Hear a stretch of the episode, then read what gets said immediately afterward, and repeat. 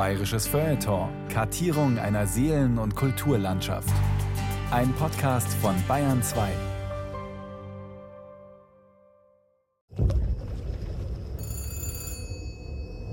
Aus erstem tiefen Schlaf schreckt die Unruhe wüsten Traums. Der ist ausgelöst worden durch das Klingeln des Fernsprechers. Geöffnete Türen, schlürfende Schritte. Aber ich bin schon längst aus dem Bett gesprungen. Ich weiß zwar nicht, was geschehen ist, aber es ist ein seltsames Licht im Zimmer. Und ein unheimliches Rauschen geht durch die Luft, wie von schweren Flügeln. Ein Blick aus dem Fenster. Im rosa-grauen Morgenschein regnet Asche, schwirren Funken. Und mein Bruder kommt. Der Glaspalast brennt. Hautnah erlebt der Schriftsteller Eugen Roth die Brandkatastrophe in der Nacht zum 6. Juni 1931. Als Reporter soll er vor Ort berichten. Man hat ihn aus dem Bett geklingelt. Schlaftrunken kramt er ein paar Utensilien zusammen, legt hektisch einen neuen Film in den Fotoapparat. Seine Wohnung liegt keine 200 Schritte von der Brandstelle entfernt. Eilig verlässt er das Haus und tritt auf die Straße.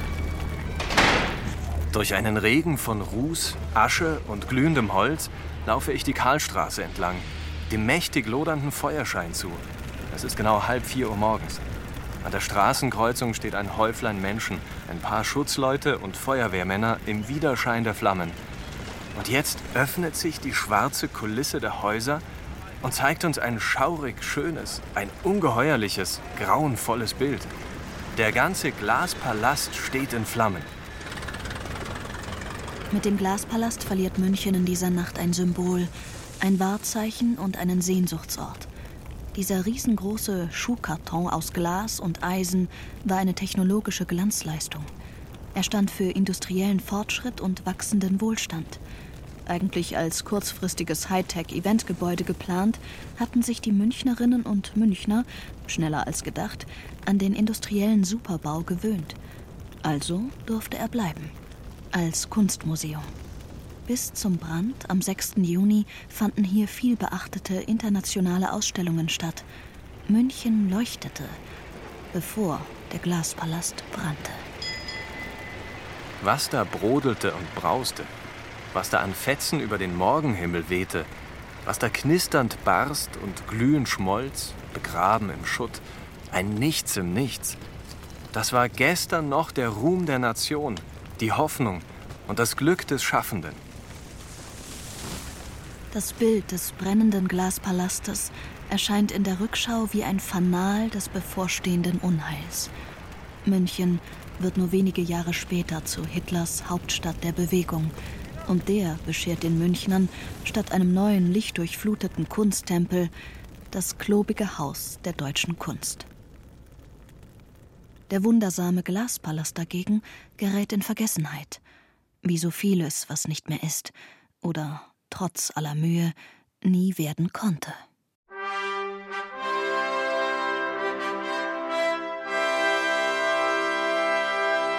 Ich habe den Entschluss gefasst, ein großes steinernes Theater erbauen zu lassen, damit die Aufführung des Ring des Nibelungen eine vollkommene werde. Wie sähe München heute aus, wenn Ludwig II. die Metropole in eine Wagnerstadt verwandelt hätte?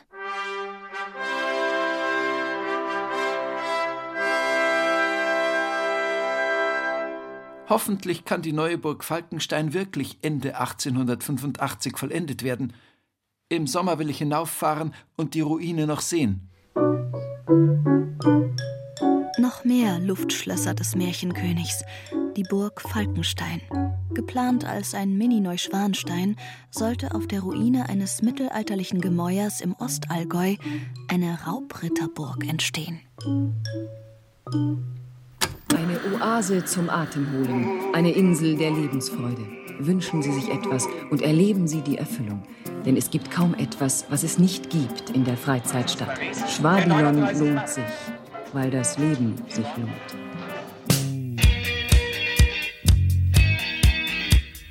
Das Schwabilon, megalomane Freizeit- und Vergnügungsstätte, die Anfang der 1970er Jahre in der noch von den Olympischen Spielen berauschten Landeshauptstadt verwirklicht wird und in nur wenigen Monaten einen rasanten Niedergang erlebt. Was ist Ihr Eindruck? Das Ganze ist doch eine sogenannte Freizeitstadt. Ist es das wirklich? Was ist Ihr Eindruck? Freizeitstadt weniger ist eine Geschäftemacherei. Keine Zukunft. Keine Zukunft. Keine Zukunft. Keine Zukunft. Keine Zukunft. Keine Zukunft. Die Ruinenbaumeister. Von verwehten Luftschlössern und zerstörten Superbauten. Ein bayerisches Feuilleton von Sophia Glasel und Benedikt Mahler.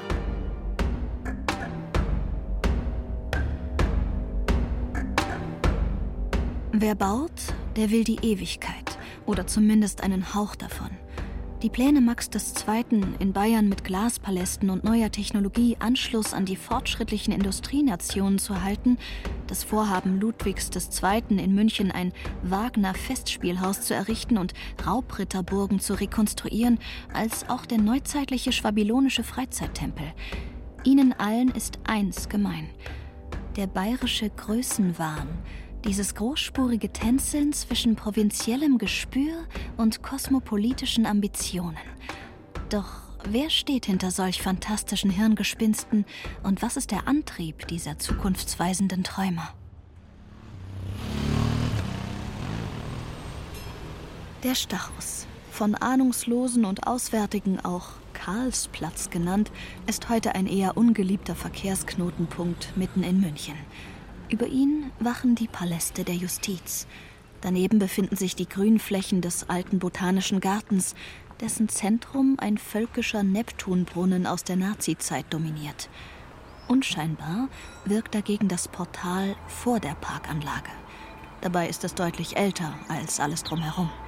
Das Portal stammt aus einer Zeit, als sich genau hier ein epochemachendes Mirakel erhoben hat. Der Glaspalast. In nur zehn Monaten errichtet, wird er am 15. Juli 1854 zusammen mit der ersten allgemeinen Ausstellung deutscher Industrie- und Gewerbserzeugnisse feierlich eröffnet. Der Armeemusikdirektor Peter Streck komponiert zur Eröffnung eigens einen Industriemarsch, im Gebäude ist ein 15 Meter hoher Obelisk aus wohlriechender Seife des Hofparfümeurs Kron zu bestaunen. Darauf in goldenen Lettern angebracht die Worte des Chemikers Justus von Liebig.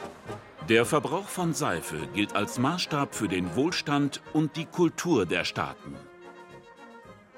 Die Industrieausstellung selbst ist kein Erfolg, weil trotz der großen Hygienebemühungen und trotz eines Seifenobelisken die Cholera wütet. Die großen Besucherscharen bleiben aus. Aber das Ausstellungsgebäude schreibt Geschichte. Es ist die Ära des Dampfes und der Industrialisierung. Die Eisenbahn ist Hauptmotor des Fortschritts und braucht Schienen und Brücken. Dank der neuen Maximilianshütte im oberpfälzischen Sulzbach-Rosenberg kann bald viel und gutes bayerisches Eisen gefördert werden.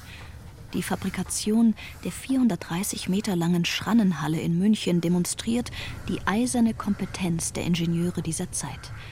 Und noch eine weißblaue Spitzenleistung wird in jenen Tagen vor großem Publikum gezeigt. Ein Siegestorlöwe des Erzgießers Ferdinand von Miller posiert hochdekoriert bei der Weltausstellung 1851 in London. London, die Hauptstadt des britischen Empires ist damals mit 3,8 Millionen Einwohnern die größte Stadt der Welt. Im Mutterland der Industrialisierung entstehen Gebäude, die man sich im bäuerlichen Bayern kaum vorstellen kann. Für die Weltausstellung zaubern die Briten den Crystal Palace aus dem Hut, eine Art gigantisches Gewächshaus im viktorianischen Baustil. Der Erzgießer Ferdinand von Miller erzählt daheim begeistert vom Londoner Kristallpalast, und auch der König wird hellhörig. Maximilian II. sehnt sich längst danach, seine Hauptstadt München in eine Metropole voll Licht und Luft, Passagen und Wintergärten zu verwandeln. Und tatsächlich beauftragt er noch im Jahr 1853 den Architekten August Voigt mit der Gestaltung eines eigenen Glaspalastes. Ausgerechnet hier, im nicht gerade weltläufigen München, nur zwei Jahre nachdem in London der imperiale Crystal Palace eröffnet wurde. Und natürlich will Max II. auch gleich seine eigene Industrieausstellung dazu haben. Es muss also schnell gehen, und kosten darf es nichts. Also nicht viel. Wie soll das gehen? Visionäre Architektur ist immer eine Architektur, die geeignet ist, ein Problem oder eine Fragestellung, die man zu einer Zeit hat, zu adressieren, zu bearbeiten, im Idealfall zu lösen. Andreas Hild ist Architekturprofessor und Dekan der Technischen Universität München. Er weiß, wie visionäre Unternehmungen gelingen können. Dazu braucht man natürlich ein Zusammenwirken von sehr vielen Leuten, von Leuten, die sich die Gebäude, wenn sie so wollen, ausdenken, von Leuten, die sie konstruieren, von Leuten, die sie beauftragen, von Leuten, die sie für möglich halten. Und ich glaube, dass man Architektur und Bauen als eine große gesellschaftliche Teamleistung begreifen muss. An Silvester 1853 wird mit dem Bau des Glaspalastes begonnen.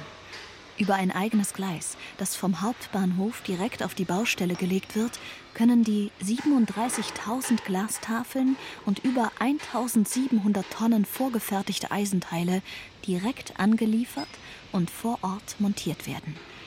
Die Eisengerüstkonstruktion ermöglicht es, die Montage an mehreren Stellen gleichzeitig zu beginnen.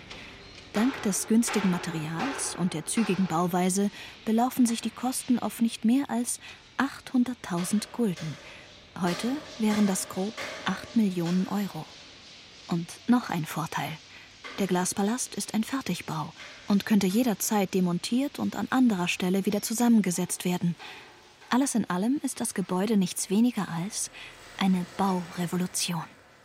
Bis zum Olympiagelände Ende der 1960er Jahre ist in München nicht mehr so visionär mit den Mitteln der modernen Technologie gebaut worden. Man war zwar bereit, die Ingenieurskunst der Glaspaläste zu würdigen, aber als Architektur wollte man sie nicht anerkennen. Als Bahnhöfe, als Galerien, als Markthallen waren diese Gebäude mit Zwecken verbunden. Das schreibt der 2014 verstorbene Münchner Architekt Professor Peter C. von Seidlein in einer Festschrift zum 50. Jahrestag der Brandkatastrophe. Als sogenannte Paläste aus Glas waren sie funktionslos, offen für tausend und eine Funktion, auszubauen nach Lust und Laune, zu verwandeln, zu verzaubern, immer aber mit Gewissheit, dass das, was da geschah, nicht ganz ernst war. Ein steter Versuch, Ängste, Sehnsüchte und Träume auf Zeit zu verwirklichen, probehalber zu erleben. Nach der Industrieausstellung dient der Glaspalast mit seiner großzügigen Nutzfläche von knapp zwei Fußballfeldern einer Fülle von unterschiedlichen Zwecken. Hier wurde Theater gespielt, Konzerte veranstaltet, Rekruten unterrichtet, das Leibregiment gedrillt – hier turnten deutsche Turner, prüften Professoren astronomische Geräte und man feierte Faschingsbälle, für die München über die Landesgrenzen hinaus berühmt und berüchtigt war. Zugleich entzückte der Glaspalast als eine Art begehbare Vitrine, in der man Rosen und Kaninchen, Nähmaschinen und Brieftauben, ein lenkbares Luftschiff, Hirschgeweihe und Konditoreierzeugnisse sehen konnte. 1882 schließlich fand dort die erste elektrisch beleuchtete internationale elektrotechnische Ausstellung statt.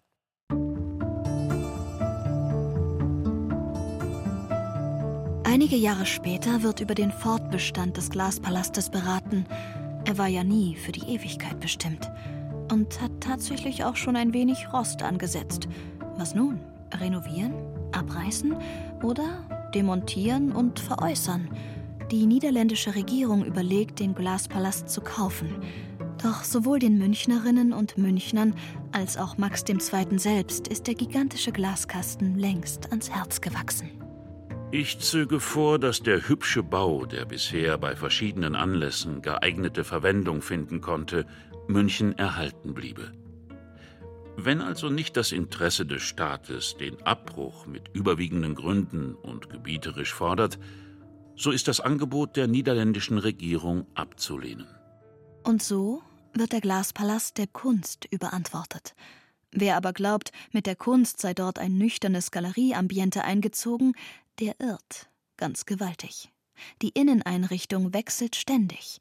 Von Seidlein schreibt Da gab es einmal eine römische Villa mit Sphinxen, Zentauren und Muschelgrotten, ein andermal einen toskanischen Brunnenhof mit vier eher zaghaften Fontänen. Zuweilen konnte man dort einen kuppelgekrönten Tempel der Pallas Athene bestaunen oder den Wintergarten des Ludwig II. Und 1888 hatte Friedrich von Thiersch ein dreibogiges Eingangstor gebaut, durch das die Besucher auf ein Gebirge zuschritten, an dessen schroffen Hängen sich Palmen und Latschen den Platz streitig machten und dessen Gipfel ein Obelisk krönte, der mit einem halben Dutzend Hirschgeweihen behangen war. Im Frühjahr 1931 läuft die Planung für eine hochkarätig bestückte Sonderausstellung auf Hochtouren. Die Werke der bedeutendsten deutschen Romantiker werden nach München ausgeliehen. Moritz von Schwind, Philipp Otto Runge, Karl Gustav Karus, Caspar David Friedrich. Die Eröffnung der Ausstellung ist ein Fest. Der Glaspalast leuchtet. Zum letzten Mal. Dann, nur wenige Tage nach der Eröffnung der Sonderausstellung, liegt der Palast aus Glas in Schutt und Asche. Eugen Roth schreibt in seiner Reportage: Der Blick auf die Justizpaläste ist plötzlich frei. In der Mitte der Türrahmen des Haupteingangs, um die welk und halb versenkt der Lorbeer steht, der gestern noch deutscher Kunst galt. Die Masten ragen ohne Fahnen.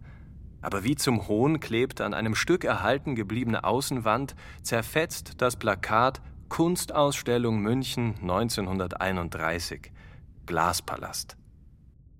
Über 3000 Gemälde werden unwiederbringlich zerstört, darunter auch die 110 Werke der deutschen Romantiker.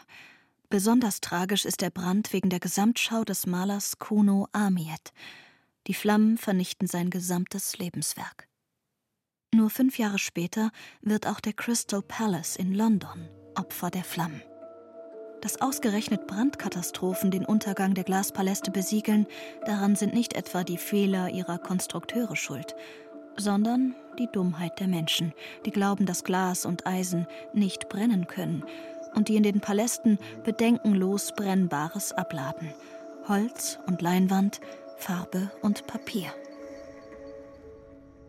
Vieles wäre zu erzählen über die Schuldfrage, Ausgerechnet in diesem Jahr hatte man die Feuerversicherung nicht erneuert. Nur die Romantiker sollen auf Forderungen der meisten Leihgeber hochversichert gewesen sein. Gerüchte schwirrten durch die Stadt. Zuerst natürlich dachte man an einen Racheakt eines zurückgewiesenen Künstlers. Die Brandursache kann nicht mit hundertprozentiger Sicherheit festgestellt werden.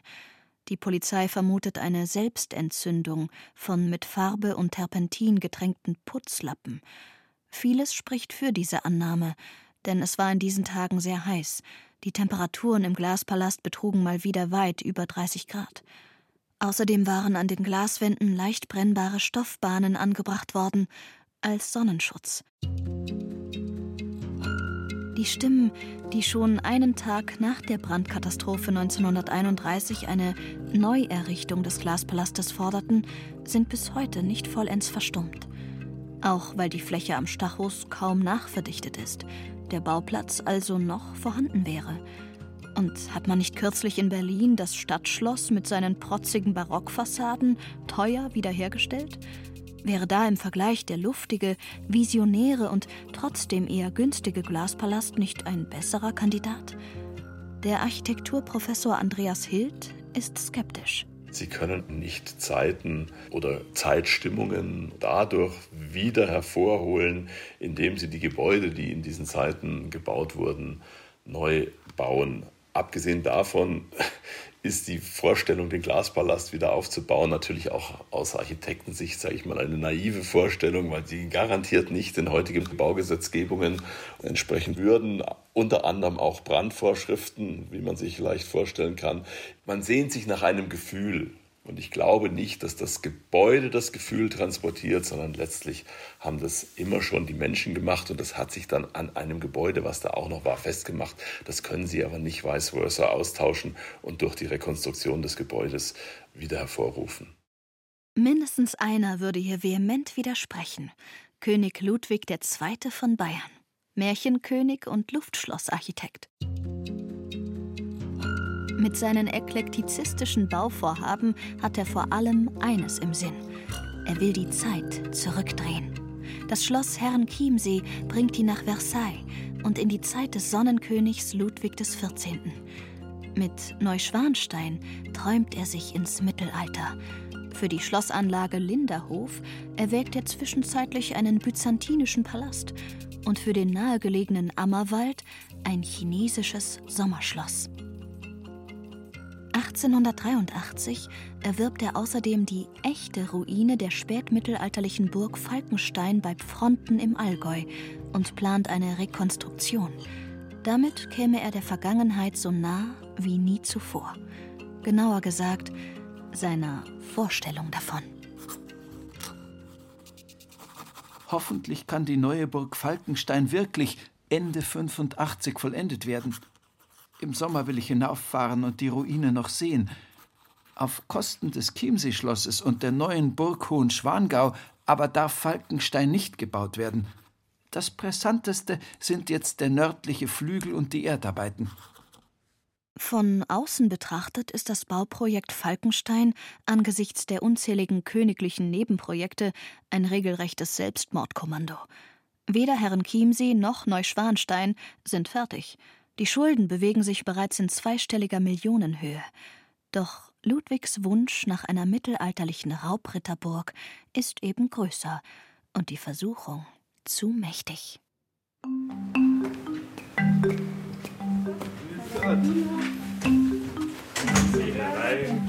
Besuch beim Burghauser Theatermacher Stefan Barbarino.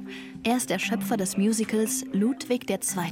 Sehnsucht nach dem Paradies und, wenn man so will, Ludwigs Bruder im Geiste. Zumindest was das fantasievolle Zusammendenken von Raum und Zeit angeht. Mein größter Spaß war im Sinne des Königs, was zu erfinden. Für das Musical hat er mit seiner Frau Josephine Barbarino, ihres Zeichens Architektin, ein eigenes Theater in Füssen am Forkensee gebaut. Mit Neuschwanstein als majestätische Kulisse für die musikalische Inszenierung des Märchenkönigs. Für das Libretto hat Barbarino sich ausgiebig mit der Lebensgeschichte und den Spleens des Märchenkönigs beschäftigt. Der ist auf die Wartburg gereist. Ich würde sagen, er wollte die Geschichte einsaugen. Also er wollte das Mittelalter erleben und hat dann sozusagen auch die Architektur ein bisschen mitgebracht. Diese mittelalterliche Architektur soll sich nun rematerialisieren doch bis es soweit kommen kann, verschleißt Ludwig gleich drei Planer. Zunächst Christian Jank, der ihm auch schon Neuschwanstein entworfen hatte. Kein Architekt übrigens, sondern Bühnenbildner. Sein Entwurf sieht tatsächlich aus wie ein Mini-Neuschwanstein und wie beim Original will auch dieses Gebäude nicht recht auf seinen Berggipfel passen. Wo in Neuschwanstein noch ordentlich gesprengt wurde, um die passende Grundfläche herzubekommen, setzt Ludwig hier lieber auf einen neuen Entwurf und greift noch einmal daneben. Im zweiten Versuch plant der Hofbaudirektor Georg von Dollmann für Ludwigs Geschmack zu zurückhaltend und wird kurzerhand gefeuert. Der Auftrag geht letztlich an den Regensburger Architekten Max Schulze, der die Vorschläge seiner Vorgänger in geregelte Bahnen lenkt. Ein bisschen Raubritter, ein bisschen Märchenschloss. Ein bisschen Barock und ein bisschen Mittelalter und so, aber im Grunde in, sind die nicht in der Zeit, in der sie eigentlich äh, gebaut sind. Also die waren nicht im Barock gebaut, die waren im 19. Jahrhundert gebaut.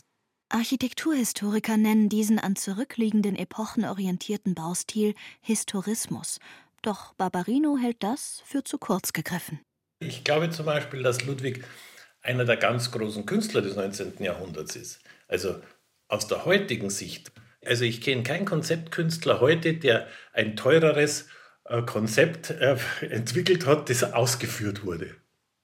Also es gibt ein paar teure Konzepte. Ein, einer der ganz großen in dem Bereich ist wahrscheinlich James Tyrrell mit seinem Krater in Arizona. Das ist auch eins von diesen Jahrhundertkonzepten.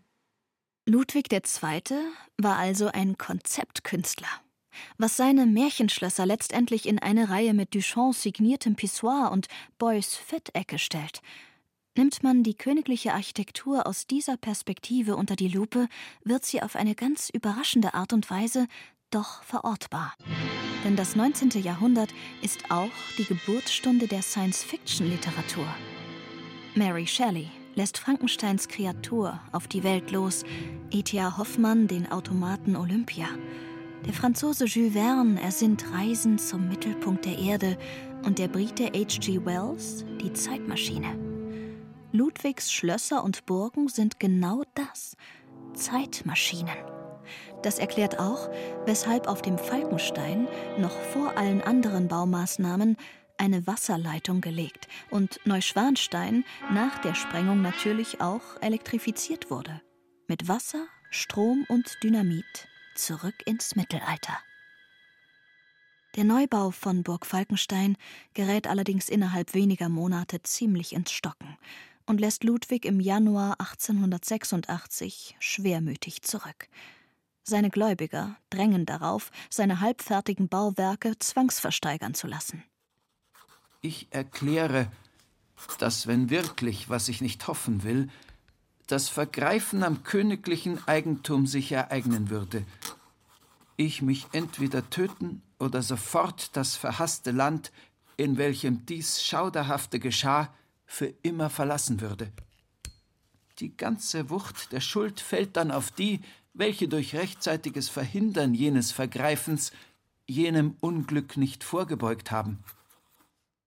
Der König droht mit Selbstmord und ist erzürnt über die Engstirnigkeit seiner Untertanen. Warum zum Donnerwetter wollen diese Einfallspinsel seine Konzeptkunst nicht verstehen? Manchmal ist der Weg lang und manchmal reicht ein Leben dafür gar nicht. Aber das weiß man ja vorher nicht. Die Burg Falkenstein bleibt letztendlich unvollendet. Nach dem Tod des Königs im Jahr 1866 werden die Arbeiten sofort eingestellt. Warum sollte man jetzt auch noch weiterbauen? Da es ja nie für die Öffentlichkeit gebaut wurde, so ein Schloss. Er wollte ja damit nicht angeben, sondern er wollte einfach da sein. Man sollte das ja auch in die Luft sprengen, wenn er stirbt. Diesem Wunsch kommt das bayerische Kabinett allerdings nicht nach. Angeblich werden schon kurz nach Ludwigs Entmündigung die ersten Eintrittskarten für Schlossbesichtigungen unters Volk gebracht. Selbst die Ruine am Falkenstein ist heute ein Museum, in dem Ludwigs letzter Architekturtraum zumindest als kleines Modell verwirklicht ist. Doch ist das alles, was vom Märchenkönig bleibt?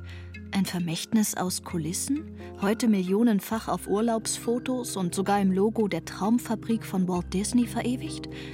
Ganz so einfach ist es nicht. Auch wenn Ludwig II. einen geradezu überbordend eklektischen Architekturstil bevorzugte, hatte er eines mit seinem Vater Maximilian II. gemeinsam. Er war überaus aufgeschlossen gegenüber neuen Technologien. Kaum einer weiß, dass Neuschwanstein ein Skelett aus Eisen besitzt und lediglich mit weißem Stein verkleidet wurde. Ludwig war daran gelegen, mit allen modernen Mitteln seiner Ingenieure zwar nicht den Wohlstand seiner Untertanen, dafür aber Kunst und Kultur zu fördern. Damit setzte er auch ein Gegengewicht zu den Fabriken, jenen dampfenden Burgen der fortschreitenden Industrialisierung, die Maximilian so am Herzen lagen.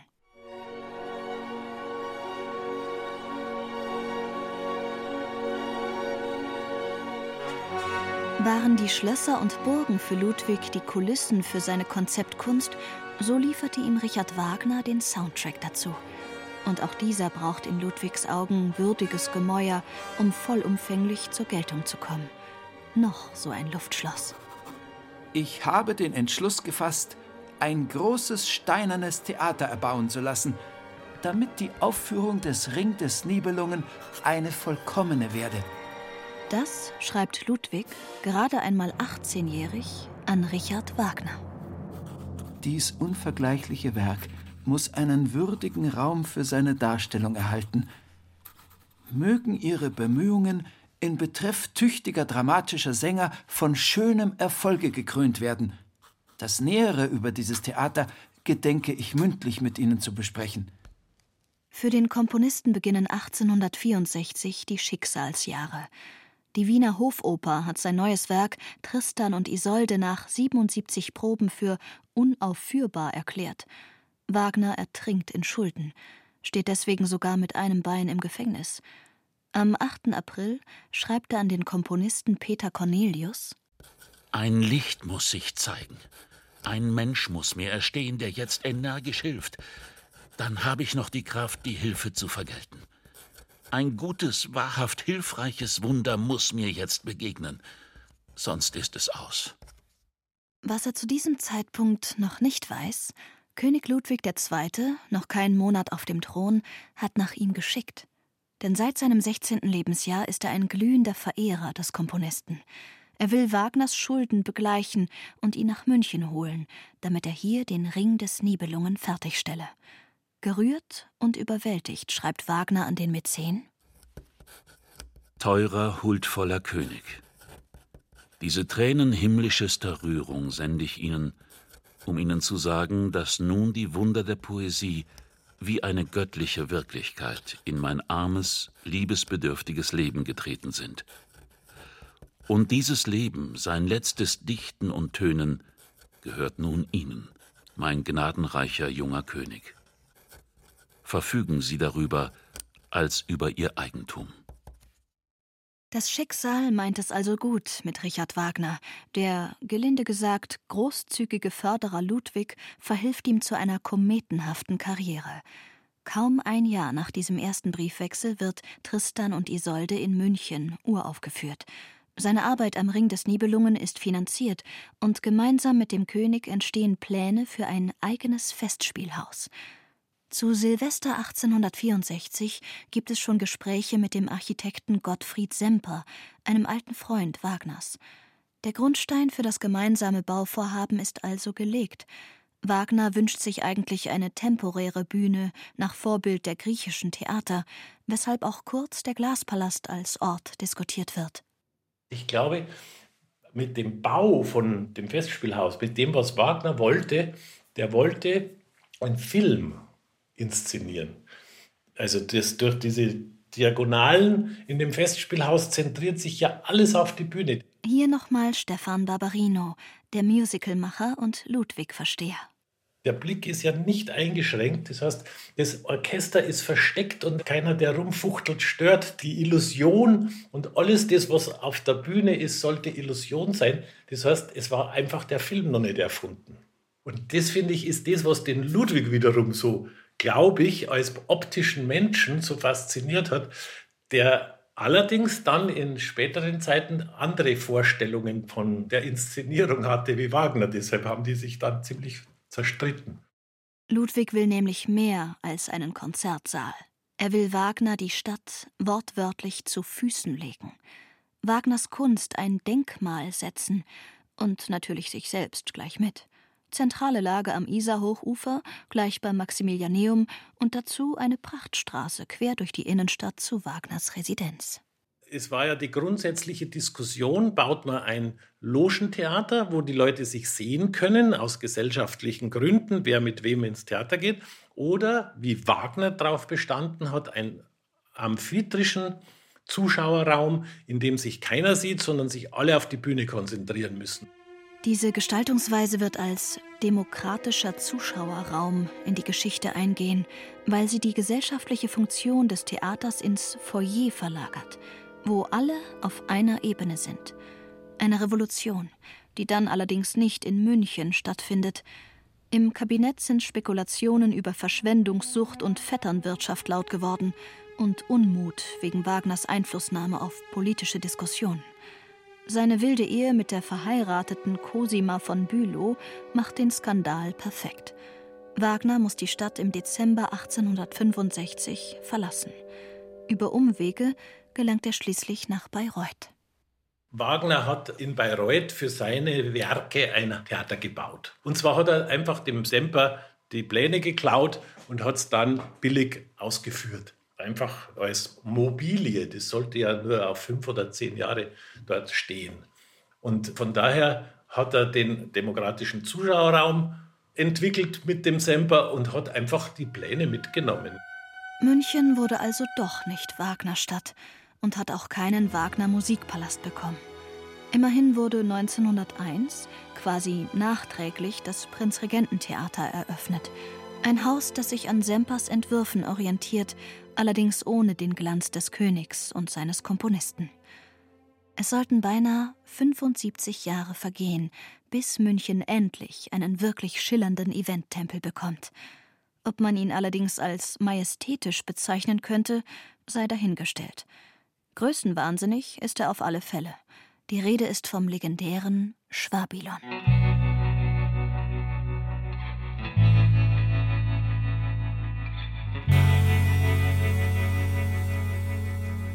Nach dem Zweiten Weltkrieg braucht es eigentlich erstmal pragmatische Lösungen in München.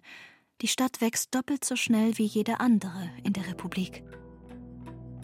Um das Millionendorf in eine Metropole mit Weltstadtcharakter zu verwandeln, erarbeitet eine Expertenkommission 1963 einen städtebaulichen Entwicklungsplan. 1966 ist klar, sechs Jahre später werden die Olympischen Sommerspiele in München stattfinden. Und endlich kommt die Moderne zurück nach München. Andreas Hild die Zeit der Olympiade war natürlich eine Zeit, wo man jetzt plötzlich ein großes Ziel hatte, eigentlich ein extremes Volumen stemmen musste. Das konnte man nicht so abstimmen in der Bevölkerung, wie man das heute tun würde. Und insofern sind da eine Fülle von, wenn Sie so wollen, Fehlentscheidungen dabei. Tunnelbauwerke, Bürogiganten und Wohngebirge werden errichtet, Schneisen in die Stadt geschlagen, um ein U-Bahn-Netz zu installieren. München gebiert sich als heimliche Hauptstadt der Republik. Allerdings muss aber auch gesagt werden, dass München ja eigentlich die Hauptstadt der deutschen Popkultur der 1960er, 70er und 80er Jahre war. Der Buchautor und DJ Mirko Hector. Da gab es hier Heerscharen von europäischen Hippies, die aus den nördlicheren Ländern Europas kamen. Damals auf ihrem Indian Trail, die sind ja auch getrampt letztendlich, ja. Und die hingen dann halt hier alle mal fest irgendwie.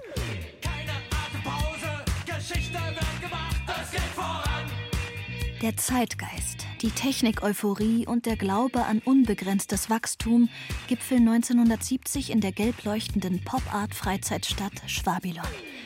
Der Augsburger Landmaschinenhändler Otto Schnitzenbaumer beauftragt den Architekten Justus Dahinten mit dem Bau eines Gebäudekomplexes für eine Spaßgesellschaft der Zukunft. Justus da hinten war ein sehr ähm, bekannter Architekt. Das war sicher, kann man vielleicht heute sogar sagen, so aus der Schweiz kommend, als tatsächlich ein Star-Architekt, der sehr viel Einfluss hatte und auch sehr viele Dinge gebaut hat. Auch das Tantris ist von Justus da hinten gebaut, auch der Turm hinter dem Tantris ist von Justus da hinten gebaut und dann eigentlich tatsächlich, muss man sagen, auch wieder irgendwie in der Versenkung verschwunden ist. Das Schwabilon entsteht auf einer Brachfläche, eineinhalb Kilometer nördlich der Münchner Freiheit. Der Entwurf zeigt einen hügelartigen Großcontainer, der, Zitat, dem modernen Menschen einen künstlichen Lebensraum bieten und Freizeit als ausschweifende Gesamtaktivität ermöglichen wird. Die Nutzfläche des Superbaus beträgt unvorstellbare 52.000 Quadratmeter, knapp acht Fußballfelder. Der Komplex besteht aus mehreren Bauteilen: einem Hotel, samt Ladenzentrum, Büros und Wohnungen und dem eigentlichen Schwabilon. Noch vor dem Beginn des Olympiajahres 1972 wird das erste deutsche und 40 Millionen Mark teure First-Class-Hotel Holiday Inn mit einer schwabilonischen Superparty eröffnet. Es beherbergt 700 Betten, fast 1000 Kongressplätze und 1200 Parkmöglichkeiten. Dazu große Ballsäle, Bühne, Leinwand, Laufsteg, Simultanübersetzungsanlage und Ausstellungsräume. Der Präsident der größten amerikanischen Hotelkette trägt zur Eröffnung einen Schlips mit der Aufschrift It's a Wonderful World. Über das Holiday Inn gelangt man trockenen Fußes direkt in einen weiteren Verkaufsschlager des Komplexes, zur Diskothek Yellow Submarine. Mirko Hector hat ein Buch darüber geschrieben. Das Yellow Submarine in München, auch Haifisch Disco genannt, war ein runder, doppelwandiger Wassertank mit einem Durchmesser von, naja, circa 30 Metern, drei Stockwerke tief in den Boden gebaut und in der Mitte tanzten dann die Gäste und außen schwammen die Haifische. Die Disco war ein U-Boot letztendlich. 40 Haie und ein Dutzend Riesenschildkröten tummeln sich hier im 650.000 Liter Meerwasseraquarium. Die Fütterung der bis zu 1,80 Meter langen Meerestiere verschlingt an die 500 Mark pro Tag. 1973 wird die schwabilonische Wunderwelt schließlich vollendet. Eröffnung des Einkaufs- und Vergnügungszentrums. Im gesamten Gebäude gibt es keine Fenster, nur künstliches Licht und keine Treppen. Dafür Rampen. Im Schwabilon gibt es über 100 Boutiquen und 15 Restaurants, einen Flohmarkt mit Biergarten unter knorrigen Bäumen, Galerien, mehrere Boulevardcafés sowie eine Schwimmhalle mit Planschbecken, Kinderspielplätze, einen Marktplatz mit Tribünen für Modeschauen, Boxkämpfe, Jazzkonzerte und Experimentaltheater, eine Spielhalle, Turn- und Gymnastikhallen, eine Sauna mit römischem Dampfbad und künstlich temperierte Tropengärten. Ich persönlich erinnere mich im Alter von vier Jahren, dass meine Eltern immer von Norden über den Ring zum samstaglichen Café Adria sitzen auf der Leopoldstraße an dem Schwabelon vorbeifuhren und ich immer aus dem Fenster geschaut habe und ich mir immer gedacht habe, krass, was ist denn das für ein Gebäude, weil es einfach auch für so Kinderaugen, das war einfach eine total fette, trapezförmige UFO-Pyramide voller Mystik und irgendwie auch hart deplatziert neben diesen äh, gesichtslosen 50s-Nachkriegsgebäuden auf der anderen Seite der Straße. Die Fassade war orange-rot und hatte riesengroße, gelbe, abstrahierte Sonnenstrahlen über das gesamte Gebäude. Die Investoren, darunter auch die Hessische Landesbank, machen 160 Millionen Mark für das Megaprojekt Schwabilon locker. Das entspricht einer inflationsbereinigten Kaufkraft von ungefähr 310 Millionen Euro. Zum Vergleich, die hochmoderne Allianz Arena hat mit 340 Millionen Euro kaum mehr gekostet. Damit der verheißungsvolle Renditetempel auch Kundschaft bekommt, wird natürlich fleißig die Werbetrommel gerührt. Eine Oase zum Atemholen, eine Insel der Lebensfreude. Wünschen Sie sich etwas und erleben Sie die Erfüllung denn es gibt kaum etwas, was es nicht gibt in der Freizeitstadt. Eislaufen, irgendetwas essen, ins Kino gehen, spielen, einen Sound anhören, schwimmen, in der Sauna schwitzen, ein paar Diamanten auswählen oder auch nur eine Zeitung kaufen. Im Vorbeischlendern kann man an den malerischen Ständen und in kleinen Läden allerlei Nützliches und Nettes für den Alltag zu günstigen Preisen kaufen. Tiere im Mini-Zoo, einen neuen Bestseller oder einen verrückten Modegag. Jeder Quadratmeter ist eine Verführung. Modebewussten Schwabiloniern wird ein großes englisches Modezentrum bereits am Eingang zum Verhängnis. Schwabilon lohnt sich, weil das Leben sich lohnt. Sollte Sie Ihr Kind bei dieser sinnvollen Freizeitbeschäftigung stören, können Sie es wie das Auto in der Tiefgarage im Kindergarten parken. Wie praktisch, dass Sie daneben gleich die einschlägigen Geschäfte für Spielzeug und Kindermoden finden. Das Problem an einer Freizeitstadt für die Zukunft ist die Gegenwart und die Menschen, die in ihr leben. Und diese runzeln ob des knallbunten Pop-Art-UFOs nur ungläubig die Stirn, wie hier bei einer Umfrage des Bayerischen Rundfunks aus dem Jahr 1973. Was ist Ihr Eindruck? Das Ganze ist doch eine sogenannte Freizeitstadt. Ist es das wirklich? Was ist Ihr Eindruck? Freizeitstadt weniger ist eine Geschäftemacherei. Keine Zukunft. Keine Zukunft? Keine Zukunft. Warum nicht? Was ist Ihnen aufgefallen daran? Zu teure Preise und äh, zu wenig Einfälle. Das Ganze wirkt ein bisschen nüchtern, kalt. Entspricht das Ihrer Vorstellung von Freizeit? Na, auf keinen Fall. Weil ich weiß nicht, was ich hier tun soll in der Freizeit.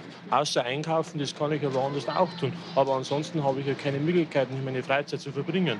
Es sei denn, man hat Interesse an der Sauna oder am Eislaufen, das kann man aber woanders auch tun. Die ambitioniert gestartete Freizeitstadt Schwabilon scheitert. In Rekordzeit. Heute, knapp ein Jahr nach der Eröffnung, muss das am Rande Schwabings errichtete Millionenprojekt als Fehlinvestition angesehen werden. Das gesamte Geschäfts- und Ladenzentrum steht bis auf wenige Ausnahmen leer. Von fast 100 Läden sind neben Eisbahn und Schwimmhalle ganze fünf noch geöffnet. Die oberen Stockwerke sind unbeleuchtet und gesperrt. Die im Schwabelon verbliebenen Mieter reagieren so. Ich zahle überhaupt keine Miete mehr. Einige meiner Kollegen, die jetzt noch da sind, zahlen nur eine symbolische Miete. Aber ich habe auf null gemindert, da ich der Meinung bin, dass ich einen Laden in einem Einkaufszentrum angemietet habe und man das ja nicht als Einkaufszentrum betrachten kann. Nach nur 15 Monaten ist das Schwabilon Geschichte. Noch im Jahr 1974 wird den letzten Mietern gekündigt. Was war hier passiert? Andreas Hild von der TU München hat dafür mehrere Erklärungen. Ich vermute mal, dass es an einer Stelle lag, die natürlich noch nicht wirklich entwickelt war. Ja, heute ist dort das Schwabinger Tor, dazwischen war die Metro. Das ist schon relativ weit jenseits der Münchner Freiheit gewesen. Das heißt, da kam man nicht mehr so unmittelbar hin. Und auch wenn wir Architekten das oft hoffen und auch die Investoren oft meinen, versprechen zu können, bloß ein spektakuläres Gebäude ist halt wahrscheinlich nicht genug, um auf Dauer genügend Frequenz zu erzeugen, dass sich dieses Gebäude auch entsprechend trägt. Nachdem die erste Neugier der Münchner gestillt ist, verkommt die nagelneue Shopping Mall nach und nach. Jetzt erobert ein anderes Publikum das Schwabilon. Mirko Hector erinnert sich. Auch meine Eltern sind mit mir tatsächlich auch nur einmal oder zweimal hingegangen, weil ich immer genörgelt habe, dass ich mir es ansehen will. Und da lagen dann aber Ende der 70er Jahre auch überall Penner rum und Hippies, die man damals auch als Gammler bezeichnete und die lagen auf dem Boden und haben geschlafen. Und ja, das war's halt dann letztendlich. Am 10. August 1979 rollen die Bagger an. Die ikonische Schwabilon-Fassade mit der gelb-orangenen Sonne wird für immer zerstört. Die Überreste? Ein Schuttberg aus 100.000 Kubikmetern Beton, Glas und Metall. Allein das Holiday Inn und die Diskothek Yellow Submarine existieren noch bis in die 1980er Jahre weiter, unter ständig wechselnden Namen und Pächtern. Allerdings schwamm in den Bassins des Aquariums, das man eben rund um die Tanzfläche durch die Bullaugen sehen konnte, in den 80ern auch schon lang keine Haifische mehr oder Riesenschildkröten mehr. Ich meine, laute Musik ist für Haifische sicher ziemlich schwierig.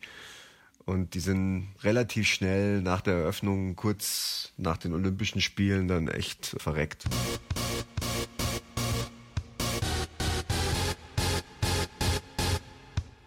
Heute ist das Schwabilon ein Mythos, ein vergangener Traum, der Sehnsüchte weckt.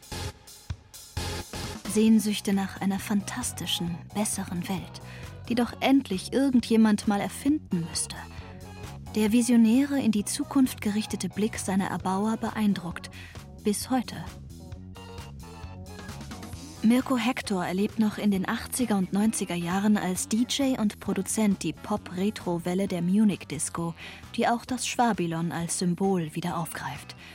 Die Münchner Band Merricks etwa verewigt das Gebäude auf ihrem Albumcover von The Sound of Munich. Das Yellow Submarine war wie das Schwabilon ebenfalls äh, zur Pop-Ikone geworden. Ärgerlicherweise sah das der Münchner Denkmalschutz im Jahr 2012 anders, aber dafür sind heute Fotografien und Grafiken des Yellow Submarine Clubs als einer von tatsächlich nur zwei deutschen Nachtclubs in der Vitra Design Museums Club Ausstellung vertreten. Und die Ausstellung reist gerade um die gesamte Erde. Da kann man echt nur Bravo München sagen. Alles richtig gemacht auf dem Weg in die Provinzmittelmäßigkeit. Aber nun ja. Trotz Bürgerprotesten werden 2013 im Beisein von Oberbürgermeister Christian Ude die letzten Wrackstücke der Haifisch-Disco zusammen mit dem Holiday Inn abgerissen. So kreativ und mutig das Schwabilon einmal erdacht worden war, so einfallslos ist man mit der verbliebenen Bausubstanz umgegangen. Andreas Hild ist sich sicher, heute würde man das Schwabilon nicht mehr abreißen. Wir können gar nicht mehr in Zukunft so viel neu bauen, wie wir das heute tun oder wie man das vielleicht auch zu Zeiten des Schwabilons gedacht hat, dass man das in der Zukunft tun wird. Es ist auf jeden Fall denkbar, dass man das Schwabilon hätte umbauen können, umbauen müssen. Es kann unmöglich sein, dass ich ein Gebäude von den Ausmaßen innerhalb so kurzer Zeit einfach wieder abreiße. Das kann sich keine Gesellschaft leisten, Häuser diesen Ausmaßes und dieser Größe in so kurzer Zeit zu verbrauchen. And so castles made of sand fall in the sea eventually. Heute sind es weder Augsburger Landmaschinenhändler noch bayerische Könige, die die megalomanen Bauprojekte vorantreiben sondern meistens Großkonzerne oder Versicherungen, die sich mit Fußballstadien oder Prestigebauten an Einkaufsmeilen ein Denkmal setzen. Überhaupt Die voluminösen Ideen Einzelner können heute gar nicht mehr so einfach verwirklicht werden wie damals. Schadet das der Kreativität? Nein, der Kreativität schadet das, glaube ich, nicht. Es erfordert nur eine andere Kreativität. Es erfordert einen anderen Ablauf und andere Abläufe werden in der Summe dann auch zu anderer Architektur führen. Natürlich gibt es immer noch Leute, die das Gefühl haben, sich mit Architektur äh, ein Denkmal schaffen zu wollen. Aber diesen Versuch als Einzelperson, sich via ein einzelnes Gebäude repräsentieren zu wollen, noch dazu in einem demokratischen Gemeinwesen, in einer städtischen Gesellschaft, das scheint mir keine gute Idee zu sein. Und ich finde das eigentlich gut, wenn das nicht mehr geht. Sei es drum. Die Gebäude unserer Ruinenbaumeister haben kaum an Anziehungskraft verloren. Vielleicht gerade, weil es sie nicht gibt. Sie laden nach wie vor Träumer dazu ein, sich ihre Vollendung oder Wiederauferstehung auszumalen. Vielleicht ein bisschen moderner, vielleicht nicht ganz so groß, aber doch in echt. Stefan Barbarino jedenfalls sieht da noch Möglichkeiten. Einen Ludwig-Themenpark außerhalb Bayerns ob die wollen oder nicht, die werden jetzt demnächst in China diesen Themenpark bauen müssen. Der schaut dann so aus, gell? Die mit dem Schwanensee. Hier ist das Theater Originalfüssen. Und dann gibt es außenrum Falkenstein. Das baue ich dann dahin. Ja, der Falkenstein, alles was rot ist, gibt es bereits Entwürfe. Linderhof kann man wunderbar nachbauen. Im See zum Beispiel, da kann man dann eine Bierkrugsammlung, bayerische Bierkrugsammlung ausstellen. Natürlich hätte es wieder zu Ludwig gepasst, weil das hätte ihm gefallen, bin ich überzeugt. Klar könnte man das nachbauen, in China oder sonst wo. Das wäre heute ein leichtes und würde sicherlich ein Touristenmagnet werden.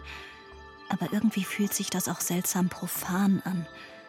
Manche Luftschlösser sind in der Fantasie eben doch magischer und irgendwie auch wahrhaftiger, als sie in der schnöden Realität je sein könnten. Auch Nachbauten und Rekonstruktionen vergehen. Aber ein Gebäude, das nur als Vorstellung existiert, kann ewig leben.